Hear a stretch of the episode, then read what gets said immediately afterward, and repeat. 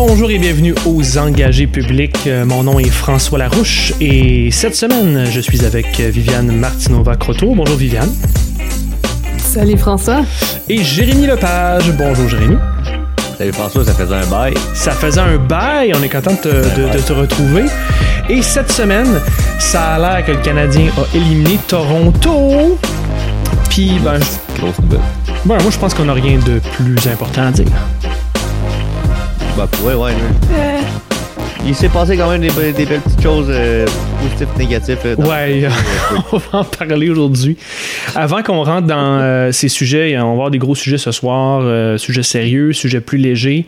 Euh, je voulais quand même vous partager euh, donc euh, la nouvelle possibilité qu'il y a d'avoir euh, des formations avec euh, des experts en organisation politique et en politique en campagne euh, via les engagés publics.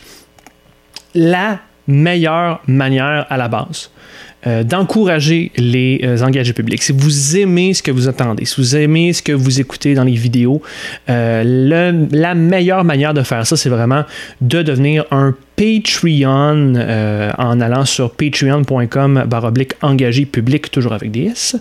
Euh, ça vous offre différents avantages en devenant un Patreon. Ça vous donne accès à des contenus exclusifs et surtout, c'est l'endroit pour avoir ces formations politique d'experts avec une grande expérience pratique.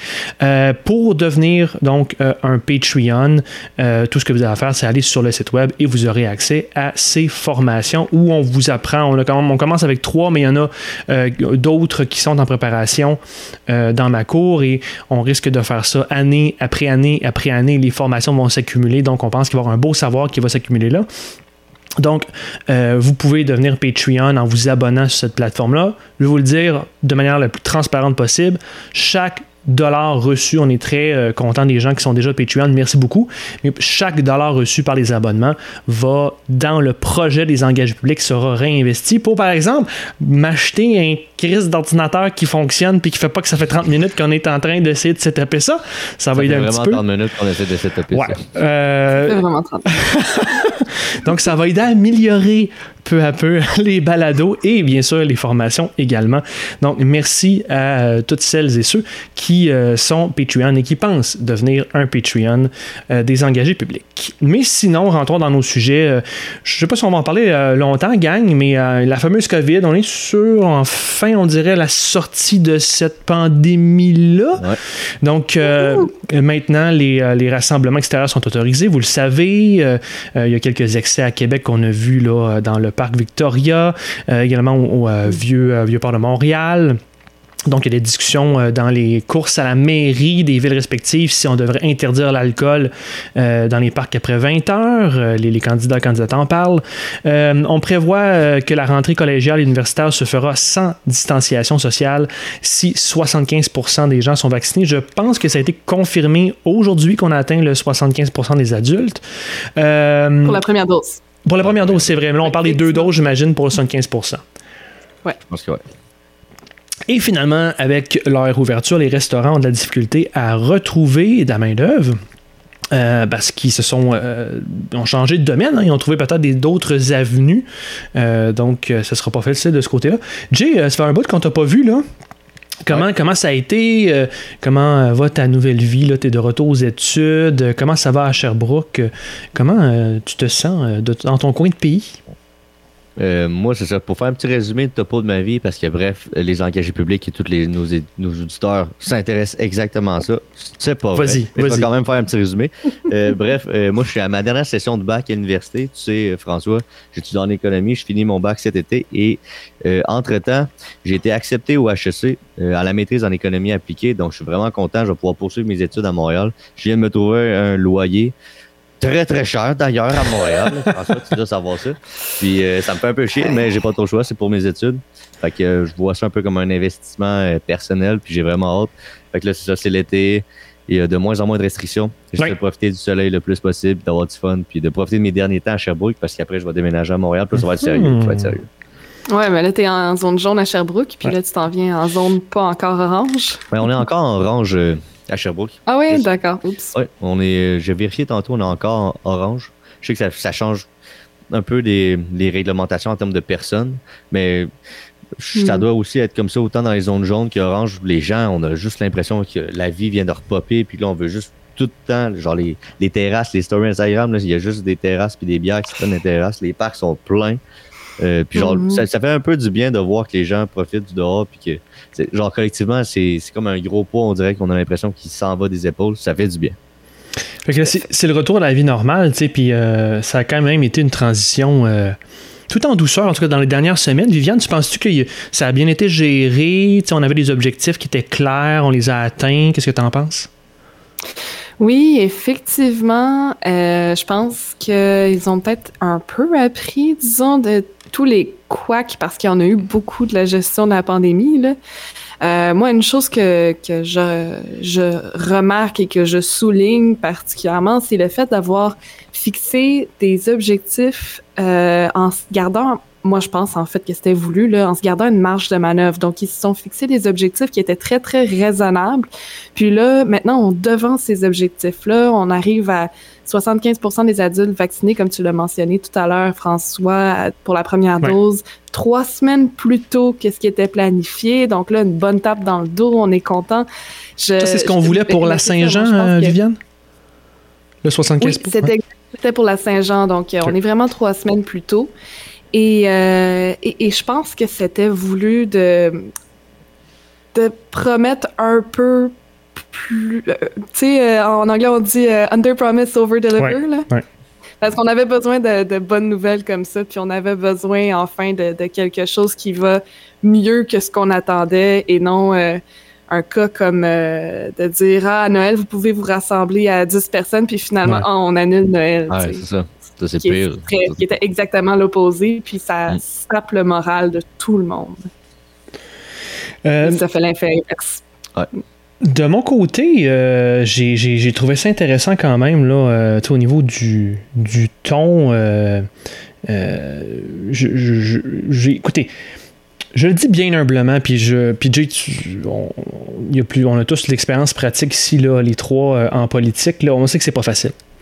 Euh, mais maintenant que, euh, là, je pense qu'il reste officiellement deux semaines de travail intensif à l'Assemblée nationale, si je me trompe pas, et la, la session parlementaire va être terminée, puis là, ça va être des, vacances bien méritées pour tout le monde. Mais puisque cette pandémie-là se termine, euh, je, je me questionne beaucoup sur le, le ton que j'ai entendu dans les, chez les partis d'opposition surtout. Puis euh, j'espère que l'été là, sera l'occasion de faire des tournées estivales pour les trois partis d'opposition. Euh, je suis très triste de vous dire publiquement que j'ai adoré le travail du PLQ dans les dernières semaines et dans les derniers mois.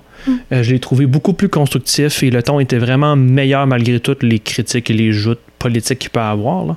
Mais euh, je, je, je comprends qu'on était en pandémie, c'est difficile pour les partis, mais il y a une déconnexion. Il semble avoir une déconnexion entre ce que les partis prônent à l'Assemblée nationale, l'opposition, et, et ce qu'il y a dans la population. J'espère beaucoup qu'il y aura des tournées estivales qui permettront de euh, sortir des bulles politiques, sortir de la bulle de l'Assemblée nationale. Euh, et je dis pas que j'ai la vérité de la palisse personnellement, mais dans l'exercice de la chose pour avoir vécu l'expérience politique, ce qui est important à l'Assemblée nationale dans l'ajout de politique, c'est pas nécessairement ce qui est important dans la population. Et c'est pas pour rien en ce moment que la CAQ est aussi forte et trône dans les sondages. Je pense qu'il y a quelque chose où la CAQ répond bien dans le contexte actuel. Et ça a été un petit peu. euh, ça a été, euh, ça a été euh, difficile pour les oppositions de euh, d'abord se tailler une place dans l'actualité, ce qui est très compréhensible. Mhm. Mais Mhm. je, je pense que je vais essayer de le verbaliser comme ça.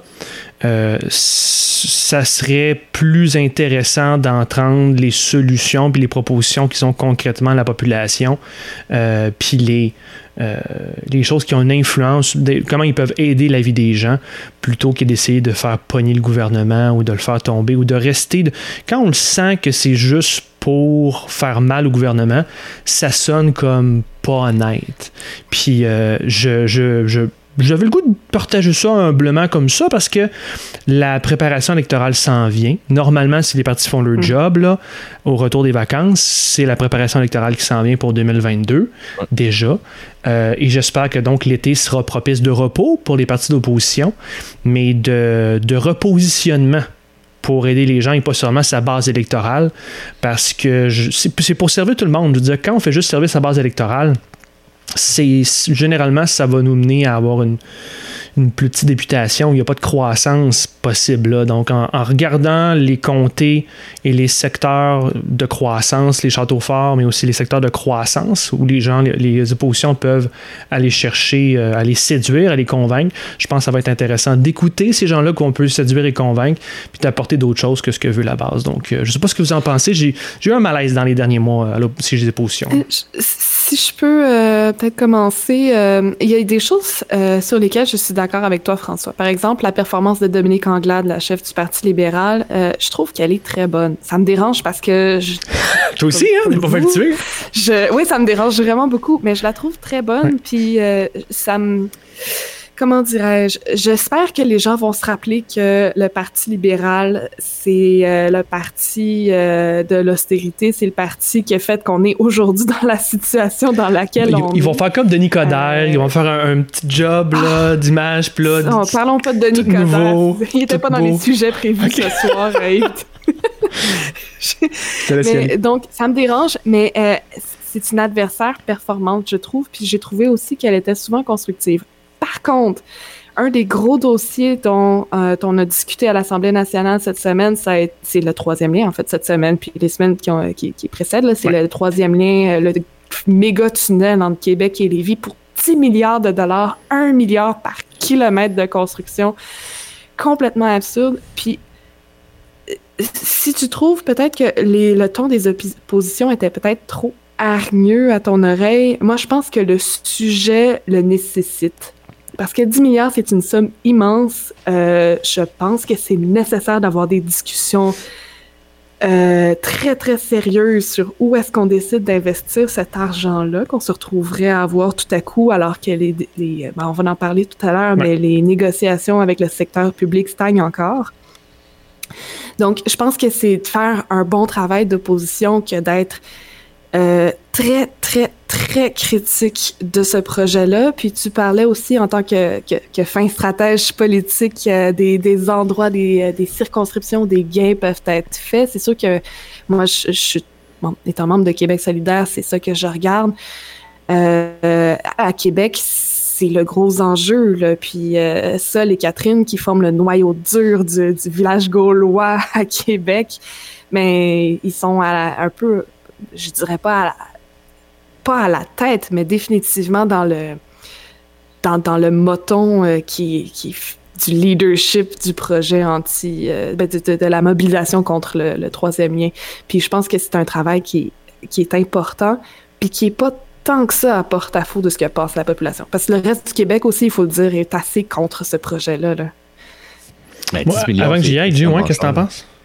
Ben, moi, moi j'ai un cours de modèle d'impact économique en ce moment à ma session d'été, puis on analyse les différents modèles. J'apprends à connaître les différents modèles mhm. qu'un économiste peut utiliser pour euh, analyser différents projets.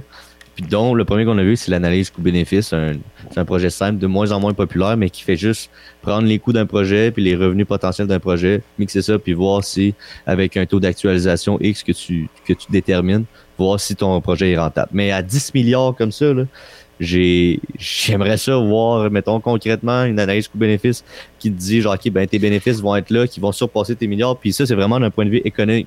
économique. Mais au-delà de ça, tu as aussi l'enjeu environnemental qui est très important. Surtout l'enjeu environnemental. Ça, qui est très important parce que tu mets plus de routes, tu, tu rends plus accessible euh, la voiture sur la route et surtout tu fais en sorte que tu crées un incitatif énorme euh, dans le fond, tu dis aux citoyens, check, il va avoir plus de routes, donc finalement, tu vas être moins dans le trafic, donc finalement, avoir une voiture, ben, ça va être moins contraignant, dans le fond, ça va être plus facile, c'est donc un meilleur choix, c'est un choix plus efficace parce que tu vas être moins pogné dans le trafic. Puis d'un point de vue environnemental, euh, live au 21e siècle, euh, c'est cave, mais c'est un peu ça, faire attention à l'environnement, c'est mettre volontairement des bâtons dans les roues dans ce système-là, parce que le système, il beau être efficace, il est très néfaste d'un point de vue environnemental, donc on veut être plus contraignant, puis on veut t'inciter via des réglementations, de l'administration, des différentes, différentes mesures gouvernementales pour t'inciter à faire des choix plus verts. Puis ce choix-là, ce choix gouvernemental-là qui serait fait Mhm. euh, de, de la part de l'État, du gouvernement, ben c'est pas un choix environnemental, c'est un choix qui favorise l'efficacité de la circulation routière. Puis c'est un choix, mais moi, c'est pas un choix qui concorde avec, ma- avec mes valeurs, donc c'est pour ça que je suis contre euh, Puis, puis juste pour rajouter, euh, oui, ça incite les gens à prendre davantage leur voiture, mais ça incite les gens à aller déménager, en fait, à, à envisager d'habiter à Lévis en beaucoup plus grand nombre. Il va y avoir de l'étalement urbain sur des terres qui sont agricoles, qui sont zonées agricoles euh, actuellement, puis que euh, c'est certain qu'elles vont être dézonées.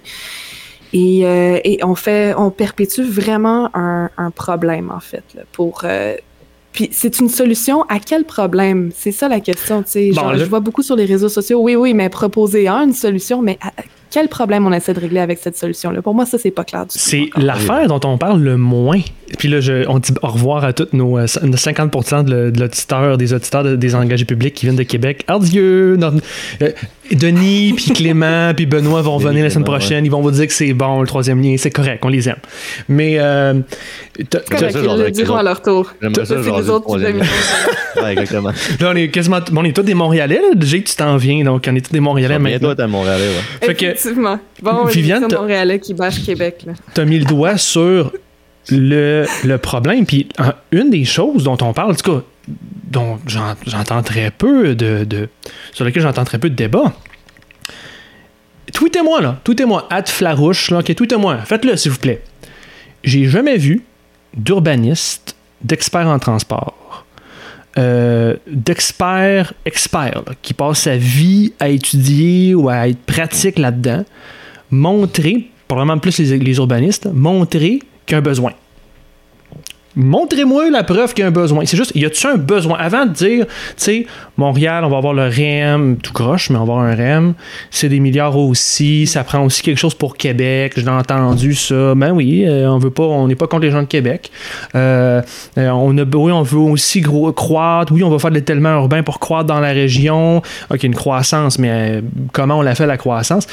À la base, y a-tu un besoin? OK, ça répond-tu à quelque chose dans les, en ce moment, mais aussi dans 100 ans, dans 50 ans, ça va-tu structurellement, là? On veut-tu aller vers ça? On veut changer? Fait puis, en fait, puis je, vais amener le, débat plus loin. Les deux projets dont on vient de parler, le REM et le troisième lien, ça démontre à quel point le transport au Canada, parce que c'est surtout contrôlé par le fédéral, si je comprends bien, corrigez-moi, parce qu'il faut que le Transport Québec, le fédéral, on a plusieurs compétences qui, qui, euh, ça- qui euh, se combinent, c'est un clusterfuck. Ça l'a toujours été avec la, la tragédie de Mirabel. C'est, n'importe quoi. La, la, Oh, oui. la, la En termes d'argent, prévision. surtout de financement, oui. Puis où est-ce qu'on, quelle vision on a pour les transports puis pour le développement économique du Québec dans les, 100, les 50, les 100 prochaines années, que les changements qu'on on va devoir encaisser, c'est pas à coup de projets pas improvisés, mais électoralistes, un peu à savoir électoraliste qu'on va avancer. On, on se crée des problèmes. Là. Vous autres, qu'est-ce que vous en pensez? Ben, c'est ça, comme tu dis, c'est pas un projet où tu, tu sors de là en disant Hey man, c'est avant-gardiste. René Lévesque avec le Parti libéral, maître chez nous, Hydro-Québec, ça c'est avant-gardiste. Faire un troisième lien comme ça au 21e siècle, c'est pas avant-gardiste. C'est pas, pas du, un projet de long terme. Ça, Ouais. Ça, c'est un, un projet de court terme électoraliste pour dire Hey man, j'ai fait un gros projet. C'est dans La, une la région très très chère. que c'est avant-gardiste, mais c'était avant-gardiste dans les années euh, 80. là. C'est pas avant-gardiste en 2021. Là. C'est ça. Pas du tout. On est ju- d'accord. on est juste pas là. là. On Pour, euh, peut-être- être ailleurs. Vas-y, vas-y. Absolument, absolument. Ben, pour peut-être euh, revenir à- au sujet euh, qui, qui a parti de cette discussion, euh, François, sur le ton euh, des partis euh, des, des- de l'opposition Ouais. à l'Assemblée nationale, un des autres enjeux qui, euh, qui a beaucoup fait parler. Puis peut-être que là-dessus, je te rejoins partiellement, enfin davantage, euh, c'est euh, la démission, enfin le, la forcée comme ministre de euh, Pierre Fitzgibbon comme ministre euh, de l'économie. Ouais. Parler de ton euh, des partis politiques, je pense que là où tu disais que les partis sont peut-être un peu déconnectés, c'est peut-être ici parce que euh, malgré que c'est extrêmement dérangeant qu'un ministre de l'économie soit euh, en, conflit d'intérêts comme ça, puis que puis qui fasse absolument rien pour corriger la situation, comme si euh, le code d'éthique c'était euh, c'était rien tout puis ça s'appliquait aux autres. travail, là, ça s'appliquait juste aux autres. Ça c'est extrêmement dérangeant.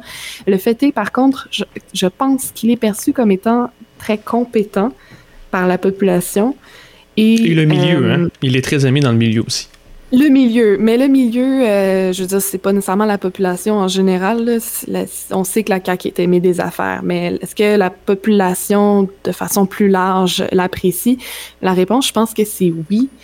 Et donc, même si je crois que les gens sont d'accord qu'il faut qu'ils règlent ces questions d'éthique-là au PC parce que ça n'a pas d'allure, euh, il y a beaucoup de gens qui ont quand même hâte qu'ils puissent revenir j'ai l'impression. Fait que t'es, es déçu de la réaction de QS? Je dirais pas que je suis déçu parce que je pense que c'est important de le faire. C'est des, des, conflits d'éthique, c'est grave. De la part d'un ministre de l'économie, c'est grave. Il aurait dû démissionner depuis bien avant. Mais je pense que là où tu as raison, puis je t'accorde le point, c'est que ça semble peut-être pas en diapason avec ce qu'en pense la population, qui est pas tant, qui, qui est oui choquée par les conflits d'éthique, mais euh, qui voit quand même la performance de ce ministre-là euh, comme euh, qui, ne, ne, méritant pas peut-être d'être traîné dans la boue sur la place publique. Puis je vais aller plus loin. Je vais aller plus loin. Je suis d'accord avec toi. Je suis d'accord avec le fond sur l'éthique. Je vais jouer sur les perceptions, puis je vais jouer sur les positionnements, puis je vais, jouer, je vais jouer sur le message que ça envoie en pleine pandémie. Parce que c'est ce que je vais dire, puis ce que tu dis peuvent coexister. C'est contradictoire, mais des choses contradictoires peuvent coexister dans la vie. Souvent, souvent. C'est vrai les questions d'éthique.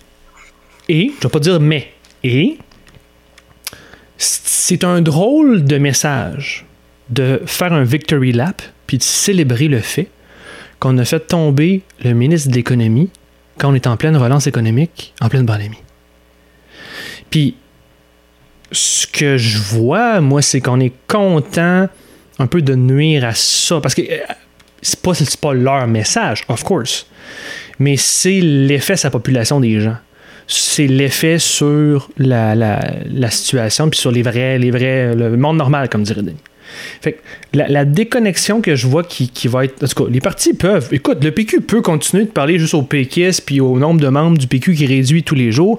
Puis QS peut continuer de parler juste aux électeurs de la circonscription de Catherine, Catherine Dorion, puis juste aux Montréalais s'ils veulent. Euh, mais à long terme, moi, je pense qu'ils vont avoir des surprises en tabarnak en 2022, ces deux parties-là, s'ils continuent comme ça. Puis, euh, puis ce ton-là où on est plus content, ça se sent là, qu'on est plus content, que c'est plus important pour nous, le parti, que pour les gens. C'est, je ne suis pas sûr que c'est une stratégie de communication très gagnante. Mais sur le fond, là, ça a pris quatre rapports de la commissaire à l'éthique pour qu'il démissionne il aurait dû régler ses affaires bien avant quand même. C'est clair. sur, le, sur le ton de l'opposition, je, je comprends ce que tu dis, puis euh, je pense qu'il y en a une bonne partie qui est vraie, mais sur le fond, voyons donc. moi, moi, je suis un peu entre vos deux parce que je comprends exactement sur le fond qu'il y a des problèmes éthiques. Le ministre Fitzgibbon a des problèmes éthiques. De l'autre côté, comme François, tu viens de dire, euh, pourquoi on, se réjouirait de faire tomber un ministre de l'économie en pleine relance économique? Où c'est extrêmement important? En même temps, est-ce que tu as envie de relancer l'économie avec un, ton ministre qui a des conflits euh, apparents au niveau éthique? Fait que là, c'est un jeu, genre vraiment une question un peu existentielle, une question éthique, vraie question éthique. Moi, je je peux faire du pouce sur l'enjeu.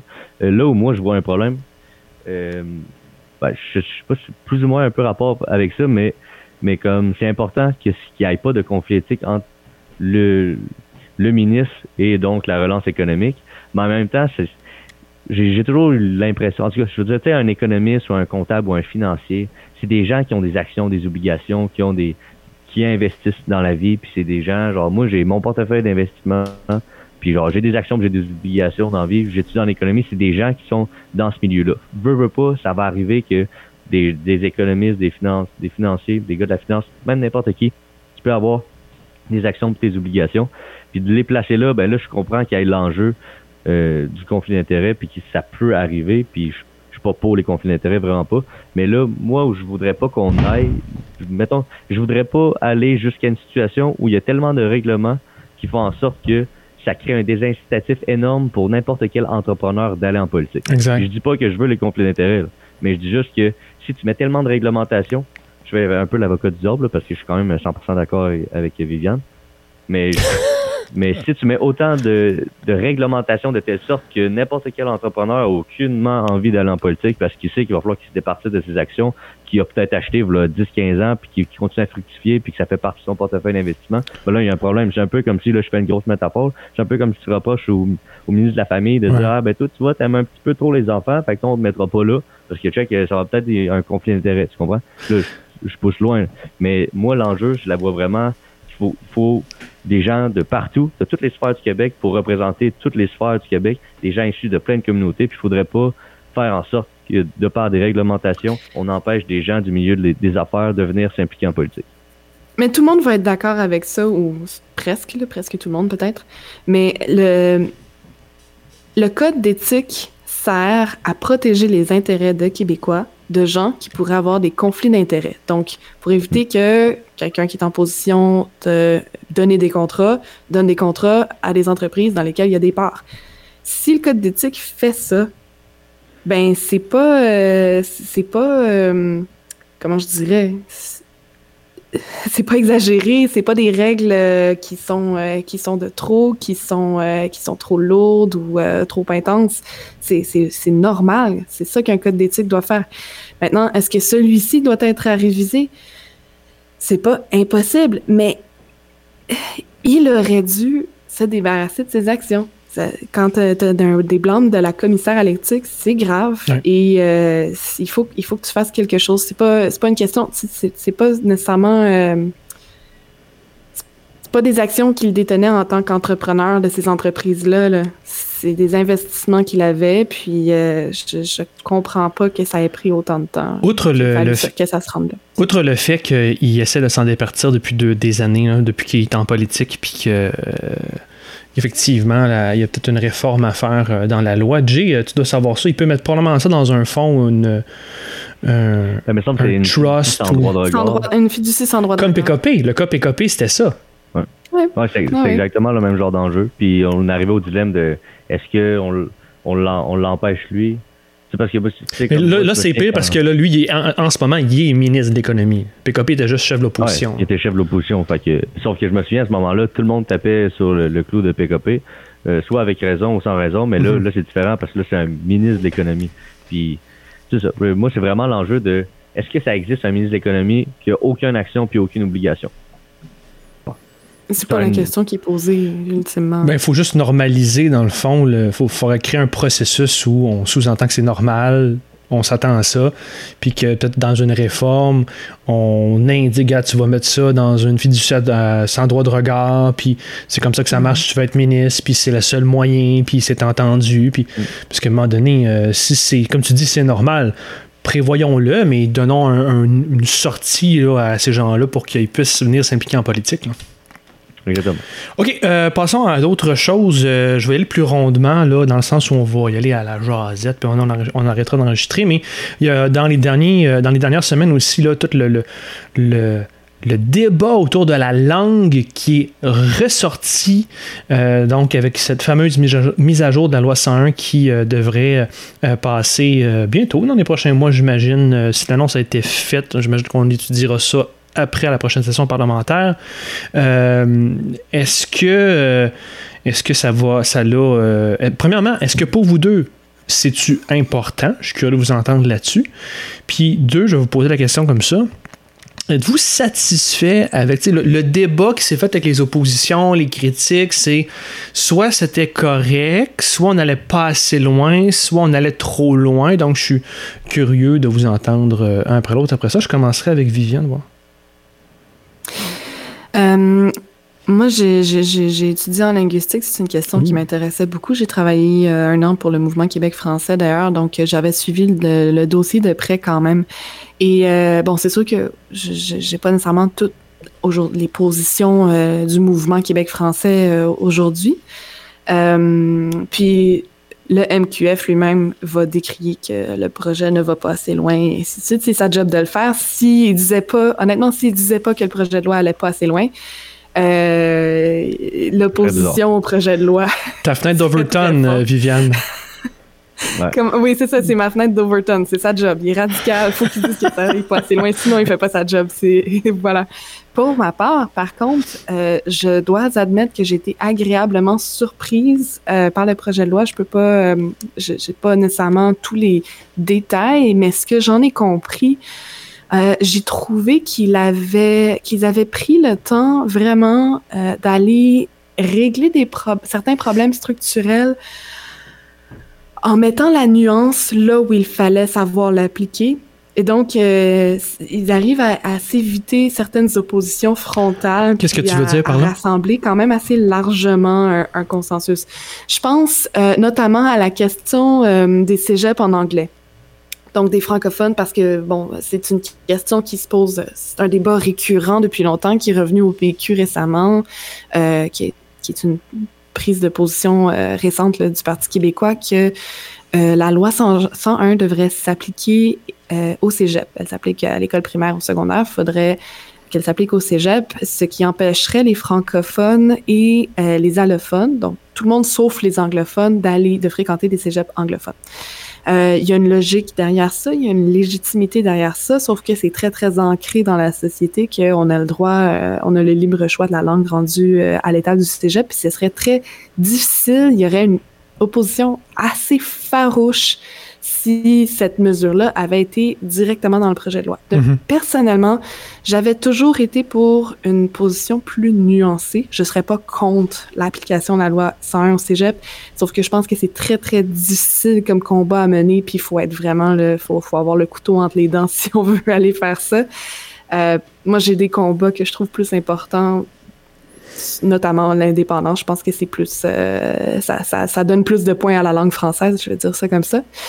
Mais euh, donc, j'avais toujours été pour une euh, plus nuancée, pour, euh, pour des mesures plus nuancées qui tracent des lignes fines dans ce dossier-là. Et c'est un peu ce que le projet de loi propose, dans le sens que les, les cégeps anglophones vont devoir prioriser la clientèle des ayants droit anglophones.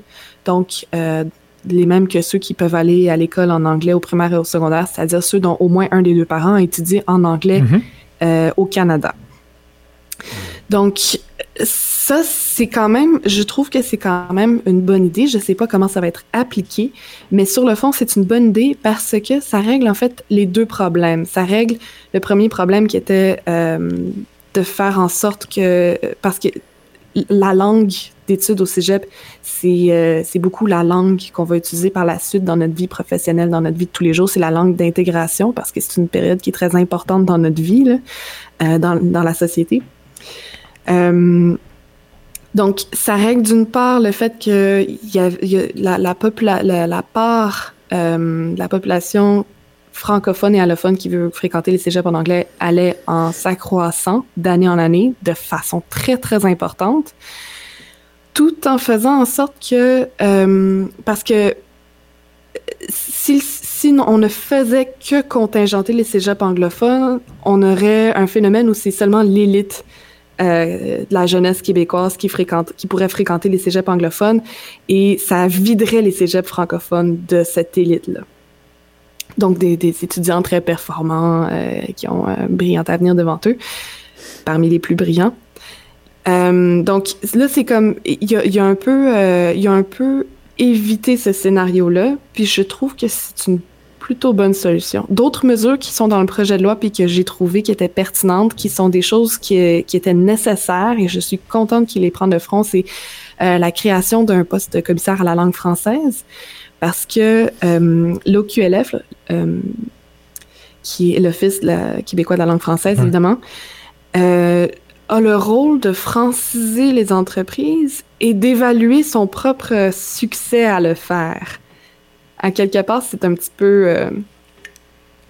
Comme ils disent en français, Who watches the watchman?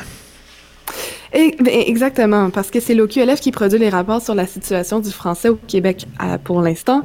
Et ça faisait en sorte que, dépendamment des gouvernements qui étaient en place, des partis au pouvoir, mais ils produisaient des, rapports euh, de ton plus ou moins alarmant, plus ou moins rassurant. Des fois même, ils ont caché les études qu'ils ont faites, c'est-à-dire qu'ils ont, euh, ah ouais.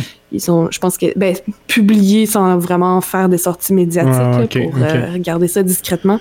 Donc, ça va être juste plus le simple. Poste de commissaire, qui serait détaché euh, du gouvernement qui est au pouvoir, du parti au pouvoir, puis qui, mhm. serait, qui relèverait vraiment de l'Assemblée nationale, c'était, pas mal un must, je dirais.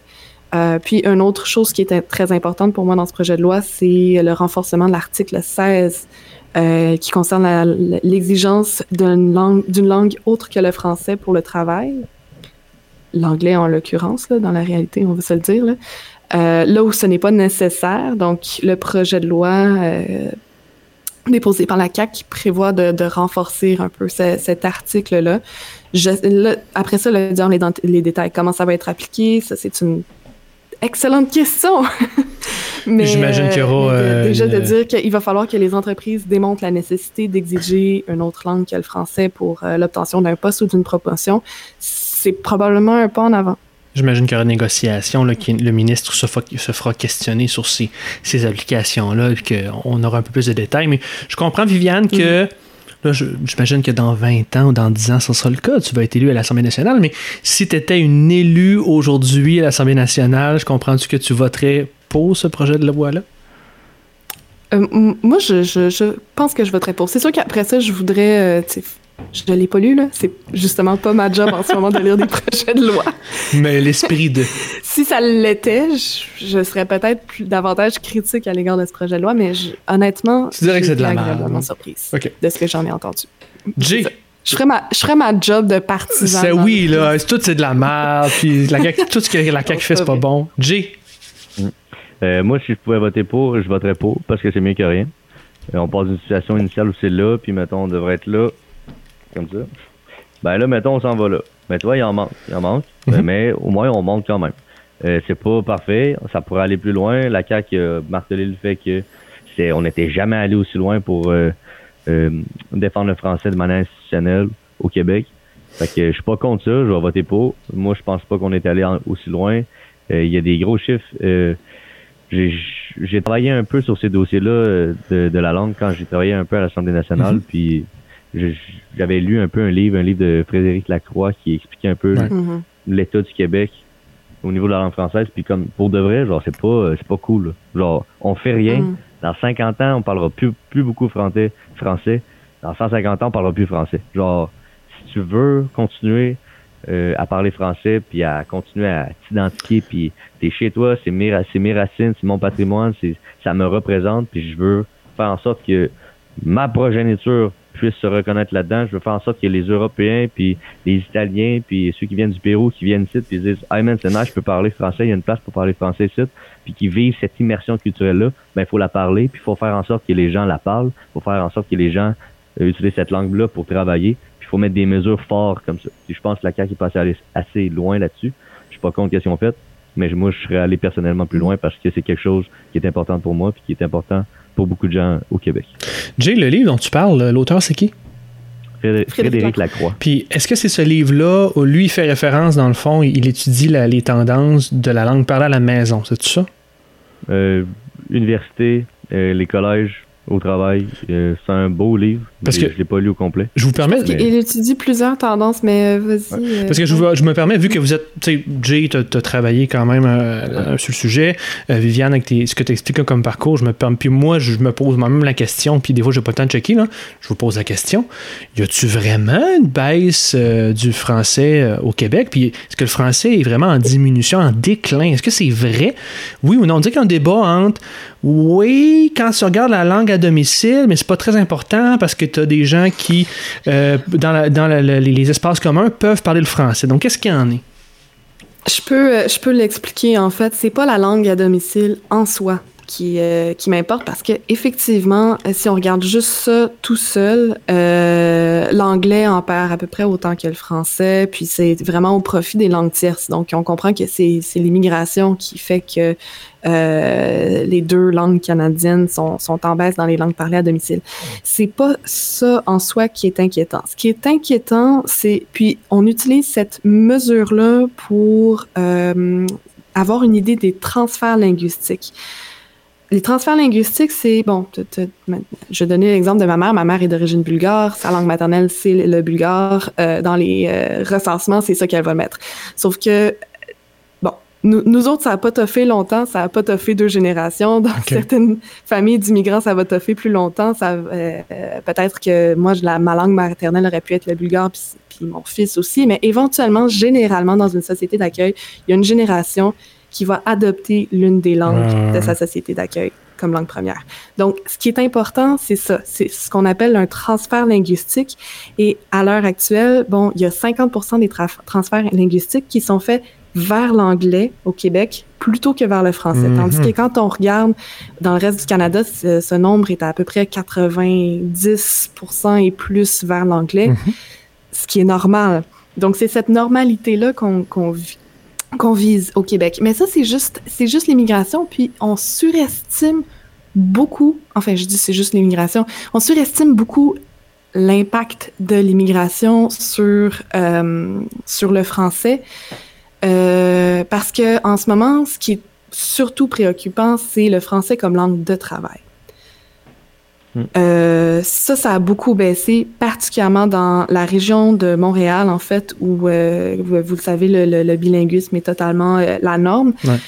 encore là, c'est problématique parce que là, il y a des questions de, justice sociale et d'intégration aussi. Dans le fond, encore là, on dit, on dit aux personnes qui émigrent au Québec, vous êtes supposés d'apprendre le français, mais si vous parlez français puis pas anglais, vous vous trouverez pas un emploi. Donc, ça, c'est beaucoup plus problématique. C'est la langue de travail, en fait. OK. Qui, est aussi la langue de l'espace public. Euh, je pense que ça, ça règle. Euh, ça, tu réponds à ma question, puis je, fais, un, je fais un, petit, euh, un petit virage de 360. À 360, je vais revenir à ma place, avec un 180, ça va être mieux. Est-ce qu'il y a d'autres sujets là, qui. qui puisqu'on on a, euh, comme je disais tantôt, on a passé un petit bout à, se préparer. Fait qu'il y a tout autre sujet euh, qui vous tenait à cœur cette semaine, euh, où vous voudriez qu'on lance un petit débat? Ça peut être par rapport à, par exemple, la crise qu'il y a eu à Québec solidaire avec le collectif antiracisme colonial, ou malheureusement, les, ça va être super trash, là, mais le reste des 215 enfants découverts en Colombie-Britannique. Est-ce qu'il y a un sujet qui vous a vraiment marqué dans le, le reste de cette dans ces, dans ces dernières journées? Moi, j'en ai un. J'espère que Marc, Marc Shifley va être suspendu pour le plus de games possible. Ah ben, parce que c'est dégueulasse qu'est-ce qu'il a fait à Jake Evans. Au moment où les gens vont nous écouter puis que cette vidéo-là va sortir, ce podcast-là va sortir, on va probablement déjà savoir ça va être un peu quoi la sentence qu'il va avoir reçue. Présentement, on le sait pas. pas. Mais j'espère. Moi, il n'y a pas de justice dans ce beau monde. Genre, euh, la, la, Ligue a toujours été pissou, surtout que là, c'est des séries, puis que c'est un gros joueur de Winnipeg. Fait que de, de légiférer là-dessus, ce serait influencer euh, le résultat de la série. Puis ils voudront pas faire ça, mais en soi, genre le joueur Jake Evans, peut-être qu'il jouera même plus du reste des séries. Potentiellement les autres séries vont continuer à monter. Donc c'est grave, qu'est-ce qui se passe? C'est un gros enjeu, puis j'espère que la Ligue va légiférer de manière intense parce que là, les prochaines games, moi j'ai vraiment hâte de les voir. Ça va être très intense. Puis euh, comme ce sera pas. le coup de Perry envers Tavares, tu sentais de l'empathie puis tout, puis genre tu sentais que les deux trouvaient ça dégueulasse. C'était un accident. Là, tu sentais aucune empathie. Le, but du gars, c'était d'y rentrer dedans, de se faire mal. Là, ça a détruit la game, ça a détruit l'ambiance de la série. C'est un tout autre, un tout autre hit, vraiment complètement différent où l'esprit derrière le geste est vraiment différent. Donc, euh, j'espère qu'il va être pénalisé le plus possible, même si je pense de manière rationnelle que ce sera pas le cas, malheureusement. Viviane, t'avais-tu quelque chose, toi? Ouais, mais c'est juste, euh, je peux pas euh, m'empêcher de revenir sur euh, ce qui s'est passé en Colombie-Britannique, les, les, les, eaux d'enfants qu'on a découverts. maintenant que je suis mère, ça, ça m'a, ça m'a traversé. Des comme enfants, là. Une lance glacée. Des enfants jeunes, c'est l'enfer. certains qui avaient à peine trois ans, c'est, c'est une horreur sans nom. Euh, j'espère qu'on va faire mieux. Là. Il, y avait, il y avait une dizaine, je pense qu'il y avait 16 écoles résidentielles pensionnats autochtones, en fait, euh, au Québec, euh, qui vont être euh, fouillées également pour, pour voir si on va trouver aussi des, des, des, enfants qui auraient été décédés et enterrés à ces endroits-là. Et j'espère qu'on va être capable de trouver des réparations, des vraies réparations, là. Euh, ça, ça, a beaucoup fait l'actualité euh, cette semaine avec euh, la, fin du rapport d'enquête sur le décès de Joyce et Chacuan aussi. Là. il y a quelque chose qu'on fait tout croche là, au, Canada, mais au Québec aussi. Puis il faut qu'on arrête de dire que c'est une compétence du fédéral. C'est vrai, c'est une compétence du fédéral, mais depuis quand le fédéral il traite bien ses compétences? faut, faut qu'on fasse de quoi, faut qu'on faut qu'on s'améliore puis on je veux puis je dis ça euh, depuis quand le fédéral euh, s'occupe bien de ses compétences mais c'est pas vrai que c'est juste je veux dire on, on, on, en a fait des erreurs, on en a fait des choses graves aussi puis euh, on a de la, de la, réparation à faire. nous les blancs donc j'espère j'espère vraiment qu'il y a quelque chose qui va se faire rapidement. Tu sais, euh, on va, je vais boucler la boucle. je, je te laisserai, je te passerai à POC mm. tantôt, mais euh, avant de faire ça, je vais boucler la boucle sur mon sujet, mon thème euh, de la déconnexion de en politique. Je comprends, des fois c'est le fun, des fois on veut juste savoir ça, mais le but de la politique, c'est pas supposé d'avoir juste raison. Puis ces gens-là, il y a eu un débat il y a pas longtemps, il y a quelques années, quand on a commencé les engagés publics, il y avait-tu un génocide, il y en avait-tu pas? Puis le débat était sur le terme. Puis ces gens-là, les a tués. pour différentes raisons, probablement plus par racisme, parce qu'on voulait voler de leur terre, pour les écraser. Mais il y a eu génocide. ces gestes-là ont été posés. Puis on s'en Tu sais, à un moment donné, c'est comme. Faut pas juste avoir raison. Pas juste. Des fois, on est supposé faire cette politique-là. C'est. je le disais dans, ma formation, la politique, c'est juste nous autres qui essayons de s'organiser entre nous autres. Hein. Fait que ces gens-là, on les a maltraités. On, on, les a écrasés. C'est le temps qu'on leur rende justice. C'est le temps qu'il y ait des excuses nationales. C'est le temps de transformer ça en quelque chose de positif. Meaning, c'est-à-dire, le plus beau geste qu'on pourrait faire, c'est des nouvelles ententes, c'est des nouveaux pactes, c'est d'arrêter de les faire crever ou vivre comme des pauvres actuellement. Puis euh, se rendre compte de ce que les générations passées ont fait, c'est une chose. Créer un meilleur avenir ensemble pour concrètement améliorer la vie de ces gens-là, je pense que c'est encore mieux. Puis euh, passer le deuil, passer la réconciliation. Je pense que c'est ça qu'il faudra faire. Puis je, prenons un exemple sur ce que nos voisins du Sud ont à faire comme réconciliation ces temps-ci avec leur propre passé. On a notre propre passé, nous autres aussi. Puis essayons de bâtir juste une meilleure vie que de, de décider ah mais euh, c'est pas notre faute puis on s'en fout qui a raison qui a tort. Je pense que maintenant c'est juste s'assurer que ces gens-là soient bien puis soient mieux puis soient respectés enfin. Jay? Ouais je suis 100% d'accord avec toi. 100% euh, François. Puis euh, c'est pour ça que c'est important comme le dit le nom du podcast de s'engager en politique pour changer les choses parce que c'est pas avec du statu quo comme on a pu l'observer sur cet enjeu-là avec les dernières décennies, qu'on va changer ce genre d'enjeu-là, ce genre de problème-là, parce que ça en est un, c'est un problème réel. Puis c'est pour ça qu'il faut s'engager en politique le plus possible. Je suis 100% d'accord avec toi, François. D'autres choses? On se laisse là-dessus? Ouais sur cette, note haute, mais c'est ça, hein, la politique, c'est des gens qui euh, s'organisent entre eux. Des fois, on, fait des erreurs, puis euh, on essaie s'améliorer après ça. Donc, c'était notre épisode cette semaine. Merci d'avoir été là. Euh, abonnez-vous à notre balado sur Apple Podcasts, Google Podcasts, SoundCloud et Spotify. Suivez-nous avec nos médias sociaux sur la page Facebook, Twitter, YouTube, Instagram pour recevoir notre infolette, pour consulter notre boutique, vous faire des nouveaux t-shirts, pour commencer en politique, euh, savoir les bases de l'organisation politique et vous engager, visitez engagépublic.com. Merci encore, Jay. Merci encore, Viviane. À bientôt, François. Salut, François. Merci. Aux auditeurs, à la semaine prochaine. Ciao, ciao.